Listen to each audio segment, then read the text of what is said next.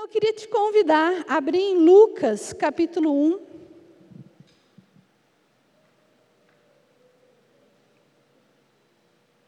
Queridos, entre o, o Velho Testamento e o Novo, eu sou tão estabanada, gente, eu tenho medo de bater nesses microfones aqui muito perto de mim. É, entre o Velho Testamento, o último livro ali, Malaquias, e para começar os, os, os evangelhos, passaram-se 400 anos, queridos, de silêncio. Silêncio da parte de Deus. Deus não falava nada. Eu imagino que deve ter sido os piores anos na face da terra. Aonde Deus não falava não se manifestava, não comunicava nada aos homens. 400 anos que eles continuaram com seus rituais religiosos, eles estavam ali em todos os seus rituais, os sacerdotes, os profetas, mas não havia uma manifestação da presença do Senhor, uma manifestação da palavra do Senhor, e isso durou 400 anos. E então, depois desses. Ai, obrigada, mano. Depois desses 400 anos,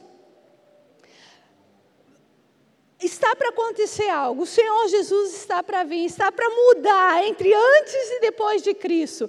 Coisas estão para acontecer. E como eles continuavam nos rituais. Zacarias era um profeta, um sacerdote que ele vem para o templo para fazer com todos os rituais, como sempre. E de repente, queridos, aparece um anjo para ele. Pensem, depois de 400 anos, em silêncio, sem aparições, sem manifestações, sem dons, sem nada, aparece um anjo para falar com o profeta Zacarias. Se fosse nos dias de hoje, Zacarias ia estar com o celular fazendo stories e ele ia falar assim: Gente, estou aqui no templo orando, e do nada Aparece o, o, anjo Gabriel aqui comigo. 400 anos de silêncio. E do nada o anjo Gabriel está aqui. Ia postar no Stories. Como não era isso que acontecia na época, o que você faria hoje? Na época, o que foi feito? Foi escrito. E foi escrito para nós, para que nós venhamos compreender e saber o que aconteceu depois de 400 anos. O anjo Gabriel aparece para Zacarias e ele vem trazendo para ele o que iria acontecer, que Zacarias estaria então fazendo parte de algo grandioso que ia acontecer.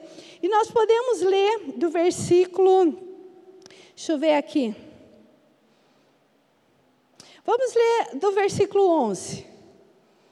Eis que apareceu Zacarias, um anjo do Senhor, em pé à direita do altar do incenso. Ao vê-lo, Zacarias ficou assustado e o temor se apoderou dele. O anjo, porém, lhe disse: Não temas. Não tenha medo, Zacarias, porque a sua oração foi ouvida. Isabel, sua esposa, dará à luz a um filho, a quem você dará o nome de João. Você ficará alegre e feliz, e muitos ficarão contentes com o nascimento dele. E ele começa então a falar é, das características e de como que seria João. Aí volta lá para é, passa para o versículo 18. Então Zacarias perguntou ao anjo: Como tereis certeza. Se você quiser grifar essa palavra, se você gosta, assim como eu, de pintar, grifar, fique à vontade. Essa é uma palavra que eu quero te sugerir que grife. Como tereis certeza disso? Pois eu sou velho e minha mulher também já tem idade avançada. Queridos, eu, eu sempre vejo Gabriel como aquele anjo amoroso, alegre. Gabriel, aquele anjo que gosta de trazer as boas notícias. É diferente de como eu vejo Miguel. Miguel é aquele que aparece para arrumar a bagunça, né? Miguel aparece sempre para arrumar a bagunça, para pôr ordem. Chegou Miguel, prendeu, guardou, acabou a bagunça, acabou a guerra quando Miguel aparece. Mas Gabriel sempre vem com notícias boas, Gabriel sempre vem com essas mensagens. E eu não sei, o que, que aconteceu aqui? Que Zacarias mexeu com Gabriel. E olha só como que foi a resposta de Gabriel para Zacarias. O anjo respondeu: Eu sou Gabriel, que estou servindo é, que estou a serviço de Deus e fui enviado para fazer para falar com você e lhe fazer e lhe trazer essas notícias. Todavia, você ficará mudo e não poderá falar até o dia que essas coisas vierem a acontecer. Do nada, Gabriel, que é bonzinho, queridinho, boas notícias, boas novas, ficou brabo e falou assim: Eu estou lá, na presença de Deus, assistindo diante de Deus, trago uma notícia para você. E você vem me perguntar: como que você vai ter certeza disso? Vai ficar mudo até isso acontecer, então. Gente, para um profeta, ficar mudo, tudo bem que ele já não falava muito, que fazia 400 anos de silêncio, mas, queridos, não falava muito da parte do Senhor. Nós vemos algo acontecendo aqui. Se você pegar e continuar o capítulo, Gabriel vem para Maria e ele vem e comunica para ela que o milagre ia acontecer também. Gabriel aparece para Maria para falar aqui, do mesmo jeito que ele apareceu para falar de Zacarias, que teria João Batista, e que ele seria um profeta. Ele vem para Maria para dizer que Maria ficaria grávida de Jesus. O Filho de Deus, quem eles tanto esperavam, ele vem e fala com Maria, olha só, e daí ele vem explica, conta tudo o que vai acontecer, ele conversa com ela, salve, agraciada, e ele conta, e olha o versículo 34. Então Maria disse ao anjo: Como será isto, se eu nunca tive relações com homem algum? O anjo respondeu: O Espírito Santo virá sobre você e o poder do Altíssimo te envolverá com a sua sombra. Por isso também o ente santo que há de nascer será chamado Filho de Deus. Aí você fala assim, mas Maria fez a mesma pergunta e o anjo foi tão bonzinho. O anjo Gabriel foi o anjo Gabriel com ela. Por que, que com Zacarias ele foi diferente? Porque ela é mulher, ele precisava ser educado com ela, cavalheiro, né? Brincadeira. Não é nada disso. Mas, queridos, muitas vezes que as pessoas me perguntam, ao ler Lucas, ao ler esse capítulo, muitas pessoas já vieram me perguntar, muitas mesmo, eles me perguntam, Vivi, por que, que eu não entendo aqui, Lucas? Por que, que quando Zacarias perguntou, Gabriel já veio, já trouxe juízo e não gostou, ficou meio irritado, e quando Maria pergunta, ele responde como se dará. Sabe qual é o diferencial aqui desses dois, queridos? É essa palavra, é o diferencial. Essa palavra que eu pedi para você grifar. Por quê? Porque quando o anjo chega e fala para Zacarias o que iria acontecer, e a gente percebe que na resposta de Zacarias, ele já fala isso, viu? Eu estou lá no céu, eu estou assistindo diante de Deus. Eu apareço para você depois de 400 anos e você me faz essa pergunta. Qual é a pergunta? Como terei certeza disso? Como terei certeza que isso que você está falando vai acontecer? Maria não pergunta como que ela vai ter certeza. Maria pergunta assim: como se dará isso? Ela, ela acreditou de tal forma, e ela está empolgada, e ela quer fazer parte daquilo que o anjo está falando. E ela diz assim: tá, mas como que se dará isso? Porque eu nunca tive relação com homem nenhum. Como que, como que você vai fazer isso? E o anjo fala: o poder do Altíssimo te envolverá, será dessa forma. Vocês estão vendo a diferença? Maria quer saber como se fará aquilo. Zacarias quer saber como terei certeza disso. Mas e por que essa palavra deixou esse anjo tão irritado? E por que essa palavra é tão importante? E por que, que o, o fato de Zacarias querer ter certeza deixou o anjo meio coléricozinho? Por quê? A resposta está lá, queridos, em Hebreus. Hebreus 11, 1, eu creio que os amantes da palavra do Senhor, os apaixonados, sabem esse versículo de cor. Se você não sabe, eu quero te aconselhar, grave esse versículo no teu coração, ele é uma das bases do Evangelho. Hebreus 11, versículo 1.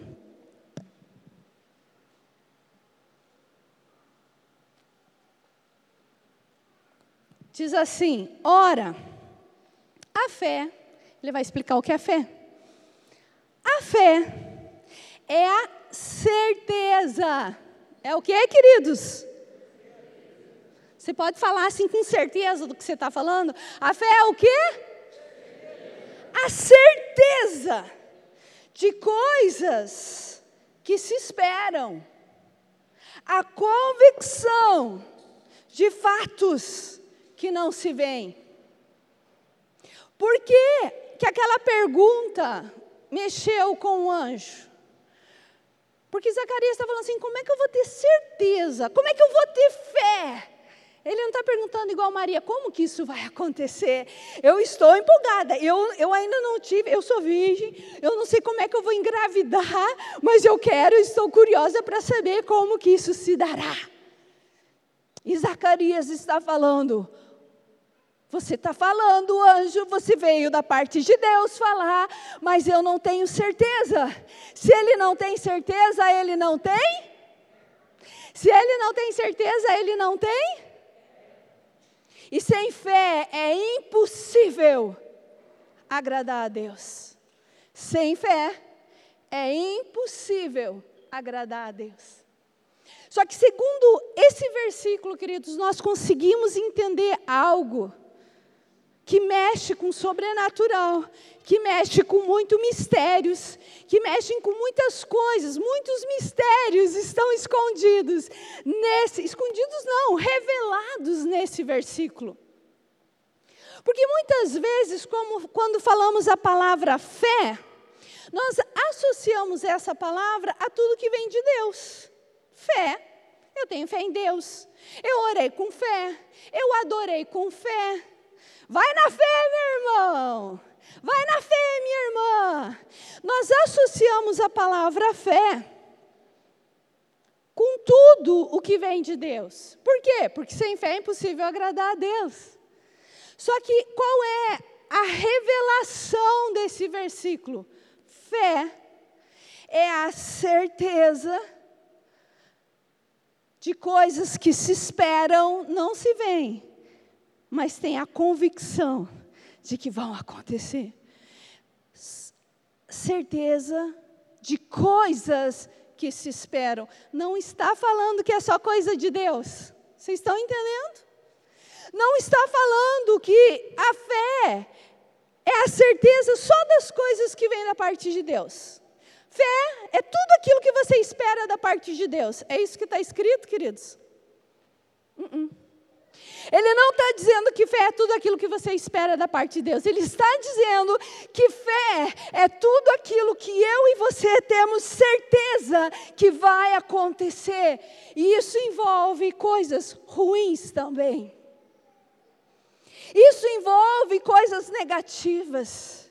Isso envolve coisas diabólicas.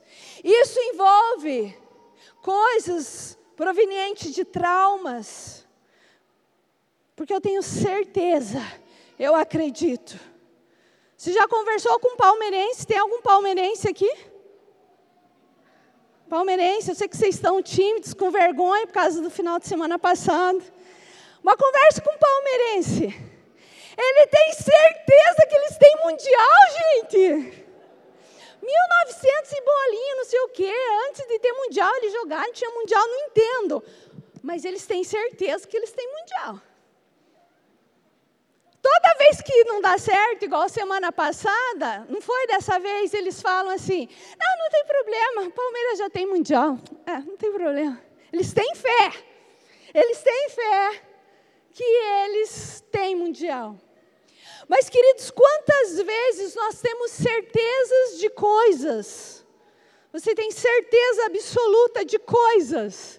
É isso que o texto está falando. Certeza de coisas. Alguma tradução está assim: Fé é o firme fundamento das coisas que se esperam. Dá na mesma. Porque se você tem fé, você tem certeza, você cria um fundamento para construir, para edificar. Você está entendendo? Por isso que algumas versões está firme fundamento e outras estão certeza. Aonde está a tua certeza, está o teu fundamento. Eu te digo essa noite, me diga onde estão as tuas certezas e eu te direi aonde está a tua fé. Diga para mim no, o que você tem certeza. O que você tiver certeza, meu querido e minha querida, ali está a tua fé.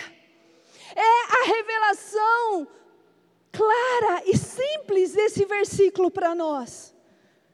Só que nós muitas vezes confundimos certeza com desejo. Eu orei, com, eu tinha certeza que ia ser curada.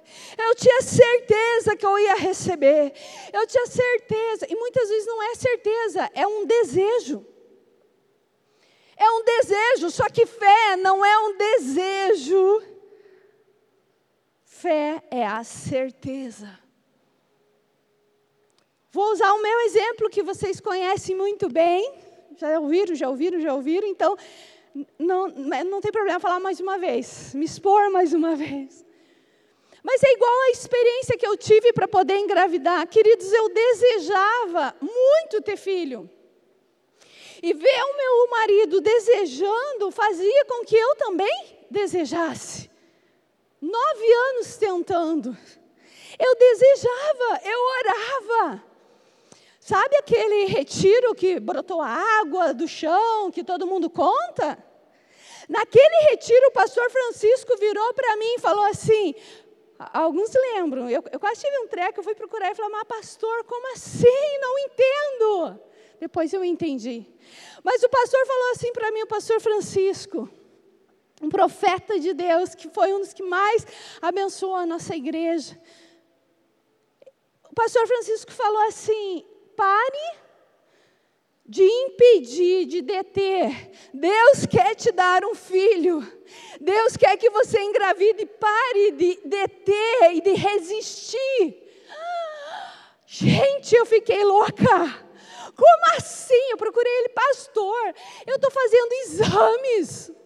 Eu estou fazendo, eu me exponho. Gente, era um exame mais horrível do que o outro.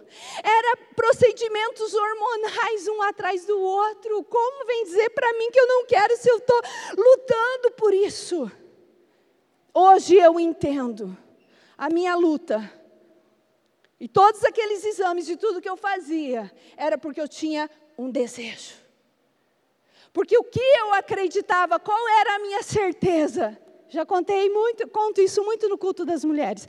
A minha certeza é que era melhor não ter filho. A minha certeza é que era melhor não ter filho. Que se eu não tiver filho, eu vou evitar um monte de coisas. Glória a Deus que eu estava enganada. Glória a Deus pelos meus filhos. São uma benção. Eu amo eles amo, e eles só vieram me provar o quanto eu estava errada, porque os meus filhos são tesouro de Deus para mim, como diz a palavra. E eu, baseada no engano, baseada em traumas, baseada em mentira, eu tinha certeza que se eu não tivesse filho seria melhor, mas eu desejava, e eu maquiava, e eu confundia a minha fé com o desejo.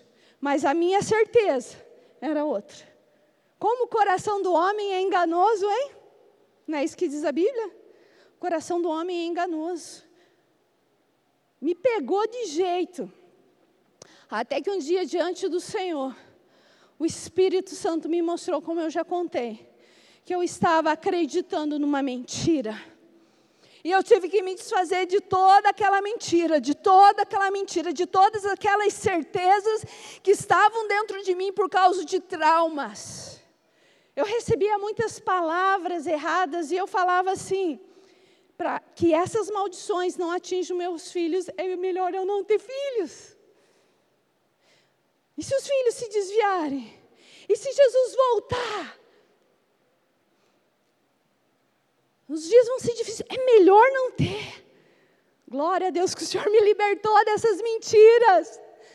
Mas aquelas mentiras, elas eram tão certeza dentro de mim. Eu tinha tanta fé naquilo que fechou meu útero. Eu não engravidava. Eu conto essa experiência nos dois livros. Eu não engravidava, por quê? Porque a fé é a certeza daquilo que se espera. Me mostre aonde está a tua certeza, e eu te direi aonde está a tua fé. Coisas.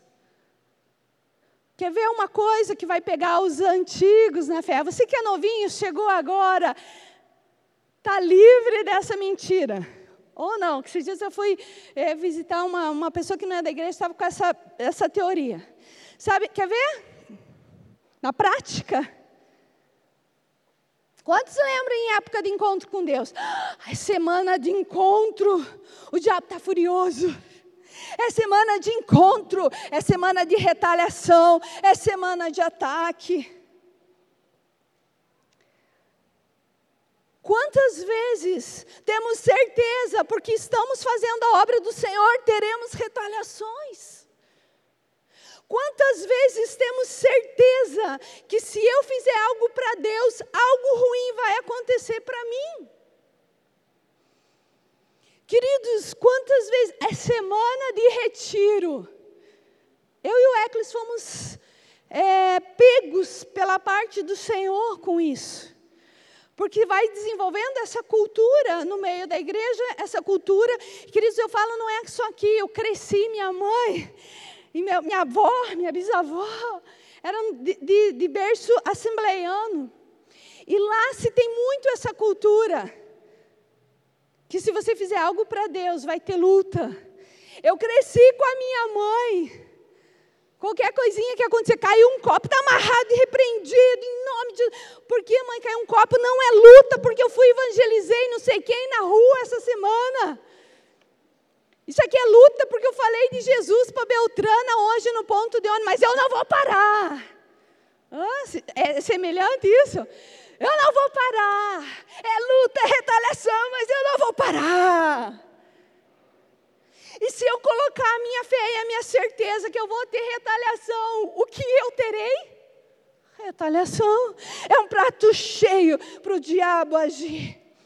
Toda semana de retiro acontecia alguma coisa. Um específico, gente, nós estávamos lá na casa da feira e do Lourens, com a galera toda lá, e nós mexendo com ficha, organizando, que a gente ficava uma semana antes organizando o retiro, aquela coisa gostosa, a gente amava. E o Rafinha foi passar, queridos, ela tinha a, divisa, a divisão da sala para a cozinha, era uma porta de vidro. O Rafinha foi passar pela porta. Ele não tocou em nada, ele não mexeu em nada. A hora que ele passa pela porta, aquela porta, pô, explode e vai, ele, ele toma um banho de caco. O Mirra estava por perto, era menorzinho, mas não atingiu tanto ele, os cacos foram todos no Rafa. Queridos, eu peguei ele na hora, deitei ele no meu colo, comecei a tirar os cacos de dentro dos olhos, não ia dar tempo de levar para o hospital, eu não sei de onde que veio aquela coragem. Eu deitei ele no meu colo, abri os olhos, comecei a tirar os cacos de dentro dos olhos dele. O braço ficou cheio de caco. Qual foi a frase que nós falamos? Todos nós ali? Semana de retiro. Isso é ataque do diabo, mas o retiro vai ser uma bênção. O diabo não vai impedir, o diabo não vai ser. Mas nós criamos uma crença em volta daquilo, dando ao diabo materiais, ferramentas para que ele possa agir. Porque fé não é só usada em coisas boas, fé é a certeza de coisas. Vocês estão me entendendo? Então eu e o Eclis, com o tempo, conversando. A gente conversa muito, eu não sei da parte de quem, mas conversando, a gente chegou à conclusão que essa frase estava errada. Que nós não podíamos declarar e distribuir essa crença no nosso meio. Que sempre quando Deus vem com avivamento, sempre que Deus vai se mover, o diabo vai fazer algo. E nós procuramos mudar a nossa mentalidade, a nossa crença e começamos a conversar com eles. Se é semana de retiro, o mover e o agir da parte de Deus já vai começar uma semana antes. O inimigo está amarrado, repreendido, amordaçado e não poderá agir. Vocês estão entendendo? Você já vai acreditar. Ah, é semana, é casa de oração hoje. Ah, hoje aconteceu coisa, porque tem casa de oração. Não! Se é casa de oração, os céus estarão abertos sobre a tua casa, e tudo que você orar, tudo que você clamar, os céus estarão abertos ali, os anjos estarão subindo e descendo, e as respostas virão. Aquilo que você acredita, aquilo que você tem certeza, você atrai para a tua vida. Sabe, queridos, nós resolvemos pensar o contrário. Como que hoje nós pensamos? Como que é no natural? Uma pessoa de autoridade, pense aí, quem que é a pessoa de mais autoridade no mundo hoje? Gente, quem que é a pessoa de maior autoridade no mundo hoje?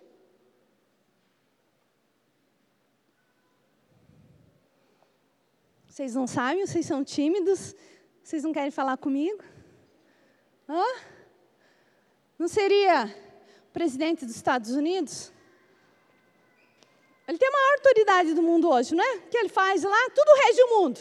Você quer nos Estados Unidos? Rege o mundo. Quem tem maior segurança em volta no mundo hoje? O presidente dos Estados Unidos. Ele tem o maior número de proteção, de segurança e fazem filme para ver como que vão burlar a segurança do ataque do presidente dos Estados Unidos. Por quê? Porque não tem como fazer isso, porque o presidente dos Estados Unidos tem muita segurança. E o que, eu e o Eclis decidimos acreditar para as nossas vidas? Se nós temos muita autoridade, e se nós temos autoridade em Cristo Jesus, foi enviado muita segurança para estar ao nosso redor tem anjos, tem milícia de anjos. E eu quero que você se aproprie se você é filho de Deus. Tem anjos ao teu redor, meu querido. Bondade e misericórdia te cercam todos os dias. Quantas mulheres já atendi travadas. Hoje de manhã ainda, eu contando tudo isso, uma irmã veio pedir para mim orar. Falou, pastora, Sabe qual que é a minha certeza? A hora que eu pego o carro, vem uma frase que fala para mim: você é insegura. Se você dirigir, você vai bater o carro. É essa certeza e eu não consigo dirigir. Por quê? Porque aonde colocamos a nossa certeza, a nossa fé, isso vai moldar a nossa nosso comportamento. Aonde você coloca a tua fé? Aonde você coloca a tua fé, a tua certeza, ali você vai colocar o teu comportamento. E se você tem certeza de quem você é em Deus, o teu comportamento na tua casa, homem, é de um homem de Deus, de oração, que vai trazer a presença de Deus, palavras de Deus para a tua mulher. Você vai amar a tua mulher como no padrão de Cristo como Ele amou e se entregou por ela. Vocês estão entendendo? Toda a tua fé vai te moldar. Por quê? Porque fé e certeza moldam o nosso comportamento. Você pode estar paralisado em uma área que você tem certeza que não vai conseguir. Lucas capítulo 2, versículo 51. Antes do versículo, qual é o contexto? Jesus, ali na, na, sua adolescência, não sei como, qual foi a muvuca que aconteceu lá. A família de Jesus, Maria, os pais perderam Jesus. Como que se perde Jesus? Não sei, tem muita gente que está perdendo até os dias de hoje, muitos nem acharam. Mas eles perderam Jesus. E naquela muvuca, aí Maria vem para Jesus e fala assim: por que, você fez isso comigo? Não faça mais isso, porque mãe é mãe desde a antiguidade, na modernidade. Em Israel, em Guarapuava, mãe é mãe. E ela foi lá para cima de Jesus: Jesus, não faça isso comigo. Só que eles tinham um relacionamento tão legal que me inspira, e eu procuro fazer isso com meus filhos. Quando eu vejo qual é o propósito, e eles vão declarando e vão buscando o propósito de Deus, eu começo a sonhar com eles também. Eu quero ser parte desse propósito de Deus também. Eu sonho com eles. Eu quero, e eu vejo que era isso que Maria fez, porque Jesus vira para ela e fala assim: Ué, você está me repreendendo? Você sabia que eu tinha que estar aqui? Você sabe que é a casa do meu pai? Você sabe que eu nasci para isso? Queridos, nós sabemos para que, que os nossos filhos nasceram, nós sabemos para onde estão indo os nossos filhos, nós sabemos qual é o propósito e qual é a certeza para os nossos filhos. Mães, precisamos saber, porque nós vamos lançá-los. E a hora, e eles sabiam isso tanto, e a hora que Jesus fala isso para ela, ela fica quieta, ela volta para o lugar dela. Mas a Bíblia diz, em Lucas 2, 51, que Maria guardava em seu coração tudo o que Jesus estava falando. Tudo o que ele falou, tudo o que ele estava falando, estava no coração de Maria. O teu coração, Provérbios diz isso, tudo que você vai guardar, guarda o teu coração, porque dele procede as fontes de vida. O meu coração pode ser uma caixinha de tesouro, aonde eu vou guardando a palavra de Deus, e eu vou guardando aqui tudo aquilo que Jesus está falando. Eu estou guardando no meu coração. Por quê? Porque a fé vem pelo ouvir. Ouvir o quê? A palavra de Deus. Se pode repetir isso comigo? A fé vem pelo ouvir ouvir a palavra de Deus. Maria foi guardando no coraçãozinho dela todos os tesouros, tudo que Jesus falava. Isso deu estrutura para ela passar por tudo que ela passou e depois está sendo participante do maior avivamento que foi em Atos. Ela não desanimou, ela não ficou para trás, ela guardava em seu coração tudo que Jesus falou. Mas nós também podemos de fazer com que o nosso coração seja um sepulcro caiado. É o que a Bíblia diz. Meu coração pode ser um sepulcro caiado, onde existe morte, onde existem situações no meu coração. E se existem mortes e o meu coração é um sepulcro caiado, ali vai estar a minha certeza. E se a minha certeza estiver ali, o meu comportamento estará ali também. Como que entra essa certeza? Vou repetir aquela frase: me diga onde está a tua certeza, e eu te digo onde está a tua fé.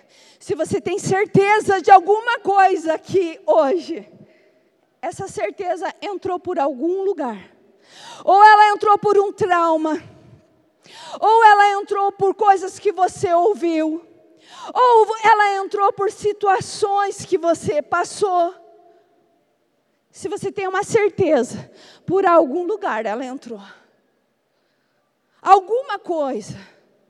Você pode fazer com que o teu coração esteja cheio das certezas de Deus, lendo a palavra, se enchendo da palavra. Ou você pode estar paralisado em frases como: você não é capaz, você não pode, você nunca vai dar certo. Quantas pessoas estão paralisadas em abusos, em traumas, em frases, em circunstâncias que o paralisaram e que fazem com que ele tenha certeza de que ele não vai conseguir. Eu, eu tenho uma, um, uma entrevista de emprego, são vários. Aí eu venho para o pastor e peço para o pastor orar por mim. Você pode orar por mim? Por quê? Porque o meu desejo é passar. Só que a hora que eu chego lá e eu vejo a lista dos concorrentes, eu tenho certeza que eu não vou passar. Pastor orou, eu queria muito a vaga desse emprego. Pastor orou, todo mundo orou comigo. Mas vendo, eles são muito melhores do que eu. Tenho certeza que eu não vou conseguir. Aí não consegue. Aí o que, que vem? Mas eu orei com fé. Não, não orou com fé. Você tinha um desejo. Vocês estão entendendo, queridos? Você tem certeza da tua salvação? como é importante nós termos certeza. O que é certeza da salvação? É certeza que se Jesus voltar agora, eu vou com Ele. É certeza que se eu morrer, eu estarei com Ele. Na gestação, na, na gravidez do Mihael, aquela luzinha, eu já contei também essa história para você, aquela luzinha do túnel acendeu para mim, começou a me puxar. E eu tinha certeza que se eu entrasse naquela luz, eu ia para o céu. Eu sabia o que estava acontecendo. Eu sabia o que estava acontecendo, que se eu entrasse naquela luz, eu ia para o céu e eu não voltava mais. Eu tinha certeza. Sempre quando o Mihael faz aniversário, eu brinco. Faz 13 anos que eu estou fazendo hora extra aqui. 12 anos, 10 anos, 9 anos, estou fazendo hora extra. Que eu lutei ali, falar, Senhor, eu quero criar meus filhos. E eu voltei. Aí, pastora, se eu penso na morte, eu não tenho certeza que eu vou para o céu. Agora eu quero ir um pouquinho mais profundo com você. Salvação. A palavra salvação, no grego, se chama sozo.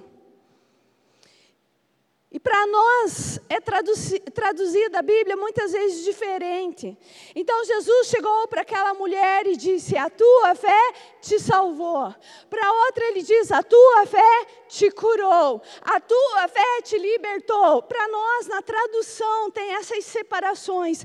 Quando você vai para o original, não tem separação. Por quê? Porque salvação engloba o teu corpo, a tua alma, o teu espírito. Tessalonicenses 5:23 diz isso. Quando Jesus voltar, que o teu corpo, a tua alma e o teu espírito estejam íntegros para a volta do Senhor Jesus. Então, se você tem certeza da salvação, não limite a salvação só para quando você morrer você está com Ele. Não! Porque se o sozo de Deus entrou na tua vida, se a salvação de Deus entrou na sua vida, você tem direito à cura, à libertação, à salvação e ao se conectar ao propósito de Deus aqui nessa terra. E ainda, quando vê a luz no fim do túnel ir para o céu, vocês estão entendendo que a salvação, o ir para o céu, é um detalhezinho da salvação, não é o todo. Queridos, como eu queria que essa verdade entrasse no teu coração, na tua mente e você compreendesse o que eu estou falando. Salvação não é apenas, não limite, não tenha certeza que salvação só tem a ver com o dia da, da, de quando você morrer. Não. Se o Evangelho prega salvação, o Evangelho está pregando o sozo de Deus. E o sozo de Deus fala de cura, libertação, transformação e salvação. Salvação é tudo isso junto e é tudo isso aqui e agora, no dia que se chama hoje. O Senhor quer que o sozo dele entre em nossas casas, que as nossas famílias sejam libertas de toda maldição o Senhor quer que a nossa alma seja curada. Isso não é lá quando eu estiver na glória. Lá não haverá prantos e não haverá ranger de dentes. A salvação de Deus começa aqui e agora você começa a viver como filho de Deus. Você começa a viver como aquela pessoa que agora pode viver no propósito, porque quem não é salvo, quem não se conecta com a eternidade não consegue viver o propósito de Deus. Ai, como eu queria que você entendesse isso. Só consegue viver o propósito de Deus quem já foi conectado com o sozo de Deus. Porque o propósito é a remissão do que Jesus fez por nós na cruz é levar o homem de volta para o jardim, é levar o homem de volta para o lugar de governo, é levar o homem no lugar de autoridade, é levar o homem e a mulher. Quando eu falo para o jardim, aquele lugar de intimidade, aonde tudo que você quer fazer é a vontade dele. Por quê? Porque o sozo de Deus te alcançou. Mas muitos acreditam que a salvação, ah, eu aceitei Jesus como meu único salvador. Quando eu morrer, meu passaporte já está pronto. Eu vou para o céu. Se essa é a tua certeza, olha aqui para mim. Se essa é tua certeza, a tua fé vai te limitar e você vai viver muito pouco do que Deus tem para você aqui nessa terra. Vai ser muito pouco. Mas se você tiver certeza que salvação é um combo, salvação é sozo, é cura, é libertação, é transformação, é restauração, é autoridade, é herança e é tudo aqui nessa terra já. Você vai viver o sobrenatural de Deus, você vai viver como filho, você vai viver coisas grandes.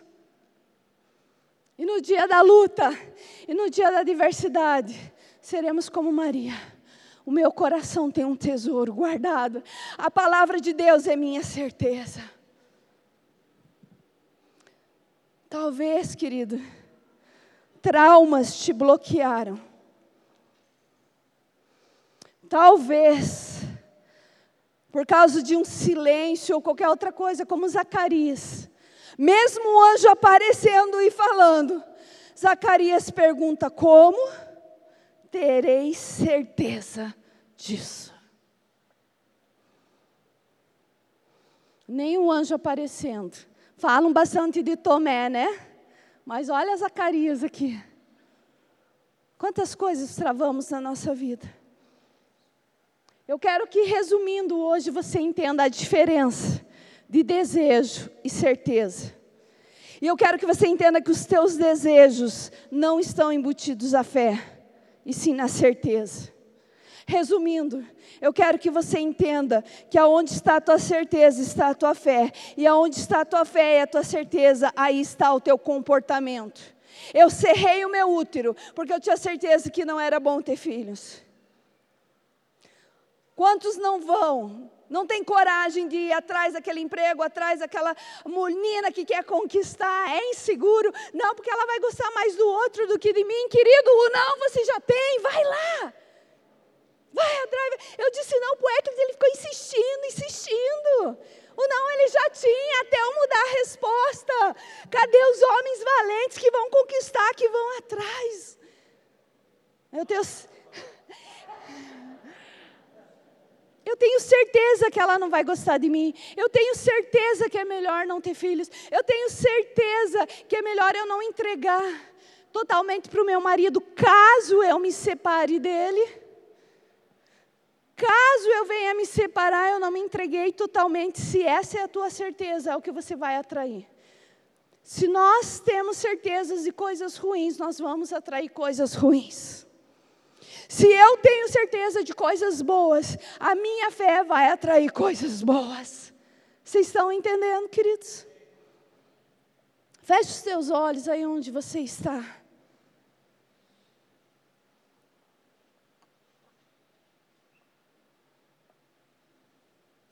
Peça para o Espírito Santo te mostrar onde estão as tuas certezas.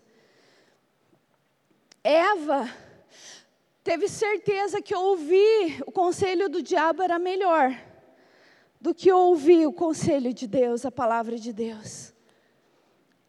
Muitas vezes, as nossas certezas estão baseadas em conselhos diabólicos.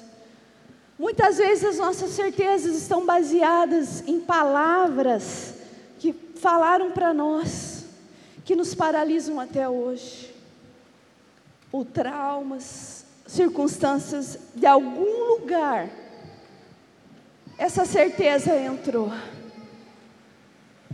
Mas hoje o Senhor quer arrancar do teu coração as certezas que são malignas. O Senhor quer arrancar as mentiras do teu coração. O Senhor quer arrancar tudo aquilo que impede você de viver o sozo de Deus. Peça para o Espírito Santo te mostrar. Espírito Santo mostra, traz luz a esse coração. Espírito Santo acende a tua luz e mostra quais são as certezas erradas que têm levado os meus irmãos a comportamentos errados e tem atraído coisas que não vêm de ti. Que a luz, que a luz do Espírito Santo de Deus acenda no teu coração nessa hora. Dê vazão, dê abertura, seja vulnerável ao Espírito Santo nessa hora. Deixa Ele te mostrar qual mentira você tem acreditado e ela é diabólica. Não foi Ele que colocou essa certeza lá. Do que você tem medo, geralmente, geralmente, que nos leva a um medo é uma certeza. Eu tenho medo disso, eu tenho medo de dirigir, eu tenho medo de casar, eu tenho medo de ter filhos, eu tenho medo de prosperar, tenho algum medo. Tem uma certeza por trás. Isso nos trava, isso nos impede de viver o sozo de Deus. Espírito Santo traz luz. Espírito Santo traz luz ao nosso interior. Espírito Santo de Deus, o Senhor quer tirar pessoas de prisões. Tem pessoas que estão há anos aprisionadas naquele lugar, de medo, de certeza de que não vai dar certo, de certeza que com ela não.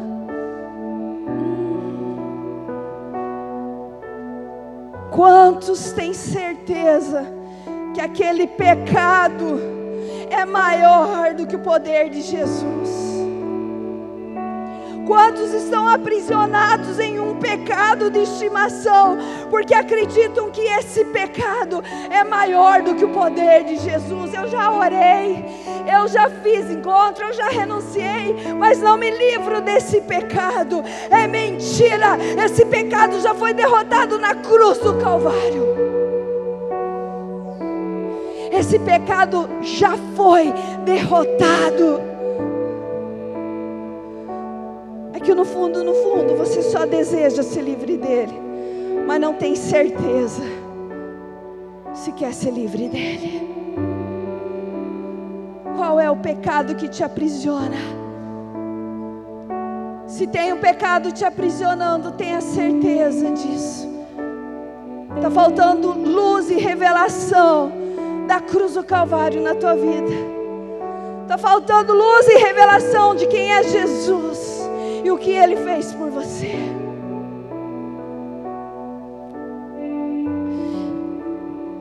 Quando o Senhor colocou essa palavra, eu ia ministrar outra, e o Senhor veio alto, alto no meu coração com essa palavra. Ele dizia: No meu coração, o desejo dele é tirar travas, é tirar mentiras, é ver o povo dele livre, é ver o povo dele curado, liberto, para viver tudo aquilo que ele pagou um preço para que você viva. Ele pagou um preço para que você viva uma vida abundante em Cristo. Ele quer te libertar das mentiras e dos enganos. Qual é a certeza que está no teu interior que não vem de Deus? Você tem certeza absoluta do que? Foi Deus que depositou essa certeza no teu coração? Ou ela é proveniente do inimigo, de um trauma, de frases? falaram para você talvez lá na infância. E isso tem direcionado a tua vida até hoje.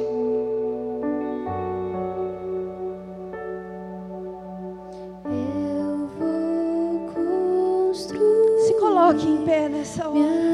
Por favor. tu és meu fundamento. Precisamos trocar nosso firme fundamento essa noite. Precisamos trocar as nossas certezas. Faça essa escolha nessa noite. Escolha trocar as certezas malignas e mentirosas pela certeza que vem do alto tesouros escondidos da parte de Cristo.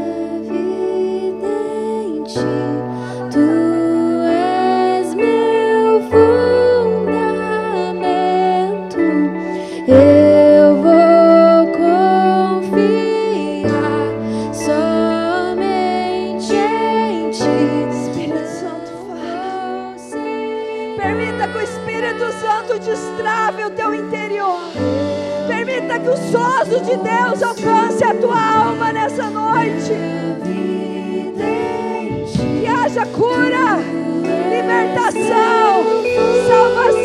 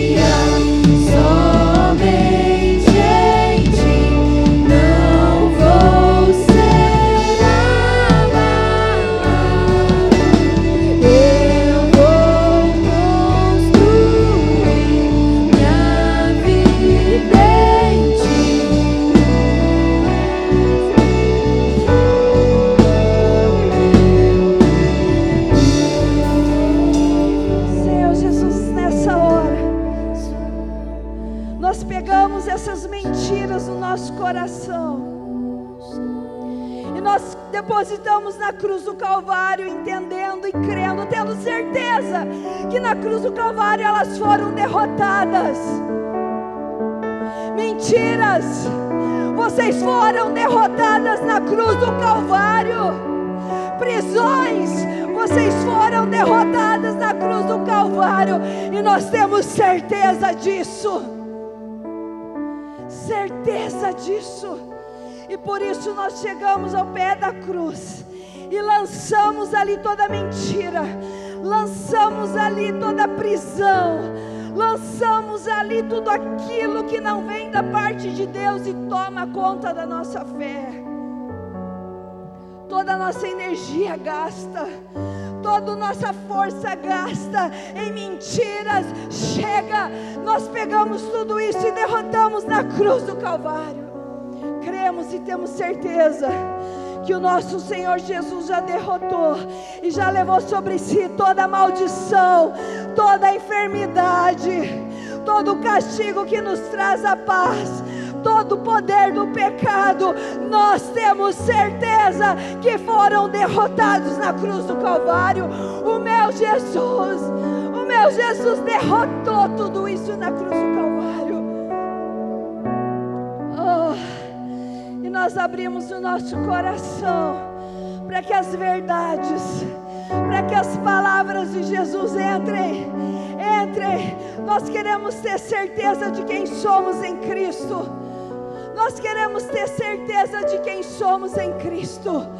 Eu quero declarar sobre a tua vida, meu irmão, minha irmã, que a certeza de quem você é em Cristo tome conta do teu coração, tome conta dos teus sentimentos, dos teus pensamentos, do teu ser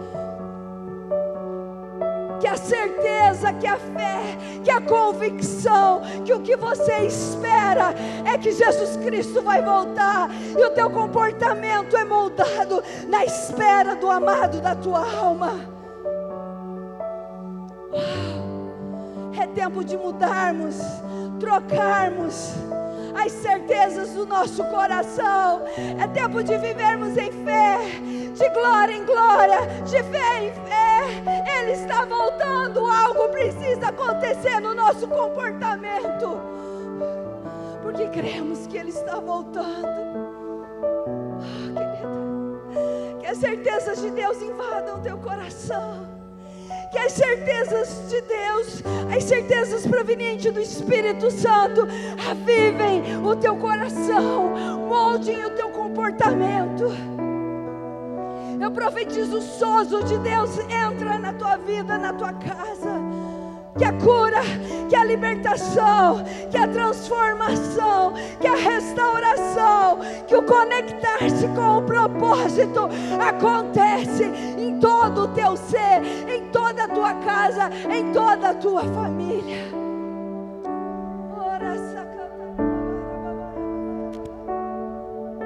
Sim, Senhor. A palavra do Senhor nos diz no livro de Coríntios e tende sobre vós o mesmo espírito de fé. Cri, por isso falei. Nós cremos, por isso falamos. Tem coisas que são geradas em nós pelo medo, mas tem certezas que são geradas pelo Espírito. Que o Senhor possa estar pelo Espírito gerando algumas certezas em você, para que tudo aquilo que tinha sido gerado pelo medo caia por terra essa noite, e você possa ser livre para fluir no espírito de fé. Eu criei, por isso falei. Nós cremos e por isso falamos. A palavra do Senhor nos diz que para um outro fundamento ser colocado, o primeiro precisa ser removido. Eu sinto nessa noite algumas pessoas que estavam fundamentadas no medo. E devido a traumas, algumas coisas estavam travadas na sua, na sua vida. Mas hoje o Senhor remove esse medo com o amor dEle. E a partir do momento que você tem um encontro com o amor de Deus, Cristo se torna o seu fundamento. Chega um momento onde Moisés diz: Senhor, eu quero ver a tua glória. O Senhor diz para Moisés: Eu passarei a minha bondade e a minha misericórdia diante de você. Mas para que ele pudesse ter essa experiência, o Senhor colocou Moisés na fenda da rocha. A rocha se tornou o fundamento dele. Se ele olhava para o lado, rocha. Se ele olhava para o outro lado, rocha. Se ele olhasse para baixo, rocha. Que a rocha, que é Cristo, a pedra angular, seja o nosso fundamento nesses dias. Que ele seja o fundamento dessa casa. Que se olharmos para a direita, vejamos Cristo. Se olharmos para a esquerda, vejamos Cristo. Para baixo, que vejamos Cristo. Cristo é tudo em todos. Quando Cristo é o fundamento, os nossos medos são retirados. Não pode ter dois fundamentos. Não pode ter o fundamento de Cristo e o fundamento do medo. Quando nós conhecemos a Cristo, Ele é o nosso fundamento, os nossos traumas caem por terra. Eu senti essa noite Deus trazendo liberdade para algumas pessoas. Sabe, cadeias se abriram, sabe, correntes se desfizeram por causa do sangue, do poder, do nome de Jesus. Que seja um novo tempo na sua vida, que você conquiste coisas em fé, porque fé é a certeza, Cristo é a verdade, Cristo é a certeza. Estamos como igreja sobre a rocha que é Cristo. Que a tua família esteja edificada sobre a rocha, que a tua vida esteja edificada sobre a rocha, que as obras das tuas mãos estejam edificadas sobre a rocha, e que todo medo, toda mentira que o inimigo tenta colocar na sua vida para tentar travar você, que isso caia por terra, em nome do Senhor Jesus.